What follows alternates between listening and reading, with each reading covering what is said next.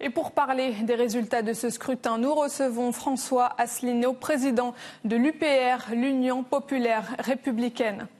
Bonjour, merci d'avoir accepté notre invitation. Bienvenue sur euh, RT France. Alors, le non à l'indépendance, c'est une bonne ou une mauvaise euh, nouvelle pour la Nouvelle-Calédonie?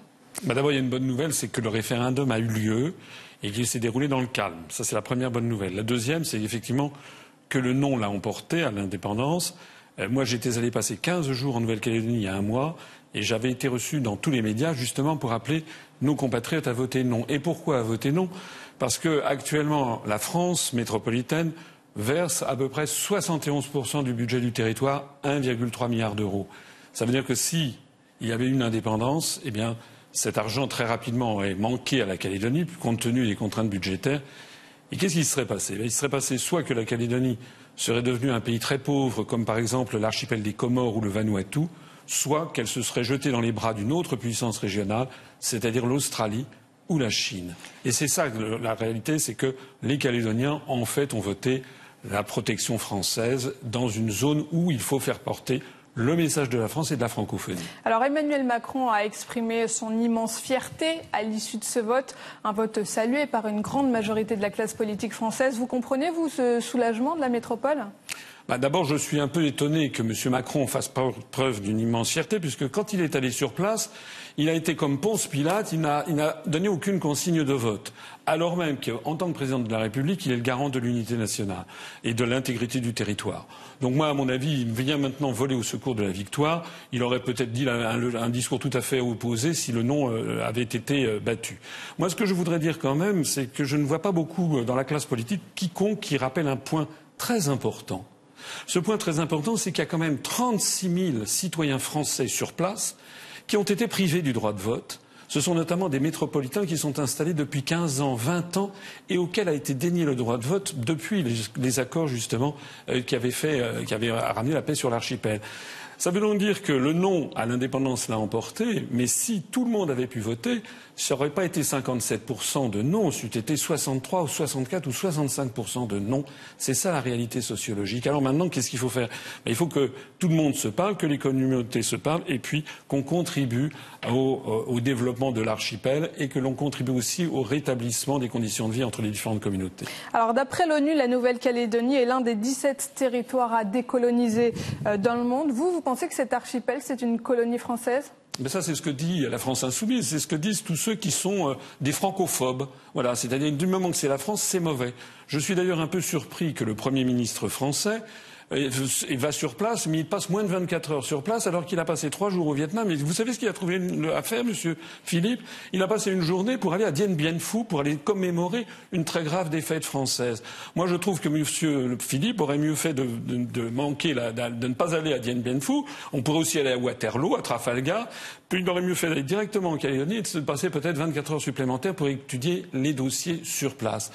Moi, je trouve quand même assez formidable que lorsque l'on donne aux gens le droit de vote, encore une fois, tout le monde n'a pas pu voter d'ailleurs, parce qu'à Paris, on cherchait plutôt l'indépendance parce que ceux qui ont été privés du droit de vote, en fait, auraient voté contre l'indépendance à 95%. On a donc un nom clair et net à l'indépendance. Il y en a qui trouvent ça encore pas bien. Je trouve que c'est vraiment de la francophobie. C'est une peur irraisonnée de la République française. Alors, 56% des voix sont donc euh, contre l'indépendance de la Nouvelle-Calédonie. Euh, Ce n'est pas non plus un plébiscite.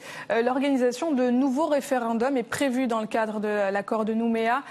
Est-ce qu'ils peuvent changer la donne selon vous? Oui, parce que les accords de Nouméa, en fait, l'objectif c'est que la France métropolitaine voulait se débarrasser de la Calédonie. C'est ça la vérité. Parce que ça coûte un milliard 300 millions d'euros et c'est trop cher. Voilà. Donc en réalité, M. Macron et M. Philippe sont très hypocrites. Beaucoup de gens voulaient se débarrasser du caillou, comme on dit là-bas, et donc ils ont manipulé le, corps électoral en écartant, encore une fois, j'insiste, 36 000 personnes. Imaginez l'inverse. Imaginez que des Français qui sont en France depuis 15 ans ou 20 ans, qui ont été naturalisés, on leur retire le droit de vote pour un référendum. Donc tout avait été fait pour que ce soit l'indépendance qui l'emporte. Même la question d'ailleurs, puisque le oui en général, vous savez, quand on pose un référendum, le oui, euh, les gens ont toujours tendance à voter plutôt oui. Alors c'était oui à l'indépendance. On aurait pu avoir un référendum où c'était voulez-vous rester dans la République française? Là, le oui eût été, eût été favorable au maintien dans la République. Donc tout avait été fait depuis de nombreuses années pour essayer de donner l'indépendance à ce, territoire. Ça ne marche pas. Il est encore prévu maintenant deux référendums parce que, vous savez, ce sont les mêmes que comme pour les référendums pour l'Europe. Si vous n'êtes pas pour l'Europe, on va faire des référendums jusqu'à ce que vous soyez pour l'Europe. Une fois que c'est fait, alors là, on considère que c'est bien. Il va donc y avoir normalement deux référendums encore en plus. Mais on ne va jamais en finir. Ce que je pense, c'est que maintenant, il faudrait que toutes les communautés soient autour de la table J'insiste d'ailleurs sur le fait que tous les Kanaks n'ont pas voté pour l'indépendance. C'est faux. Il y a aussi des Broussards qui ont pu voter pour l'indépendance. Donc euh, les choses ne sont pas aussi clairement ethniques qu'on pourrait le penser.